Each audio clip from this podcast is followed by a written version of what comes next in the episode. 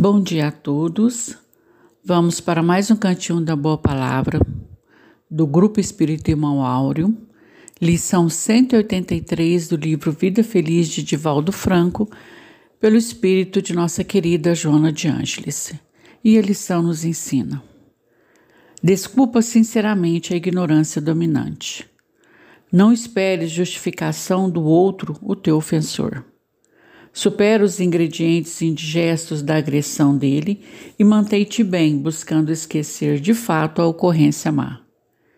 Quem guarda mágoas intoxica-se com as miasmas que elas exalam. O agressor está muito desequilibrado e necessita da medicação da bondade para recuperar-se. Perdeu lucidez e por isso agride. Concede-lhe a oportunidade que ele não te dá é sempre mais confortável a posição de quem é generoso. Melhor que sejas tudo a dor, significando que já conseguistes o que ao teu próximo falta. Querido Mestre Jesus, mais uma vez lhe rogamos bênçãos em nossas vidas na caminhada dessa semana que se inicia pedindo ao Pai a sua misericórdia para com todos nós, pedindo ao Pai a sua misericórdia para com o planeta. Que nós tenhamos as suas leis gravadas em nossos pensamentos e em nossos corações.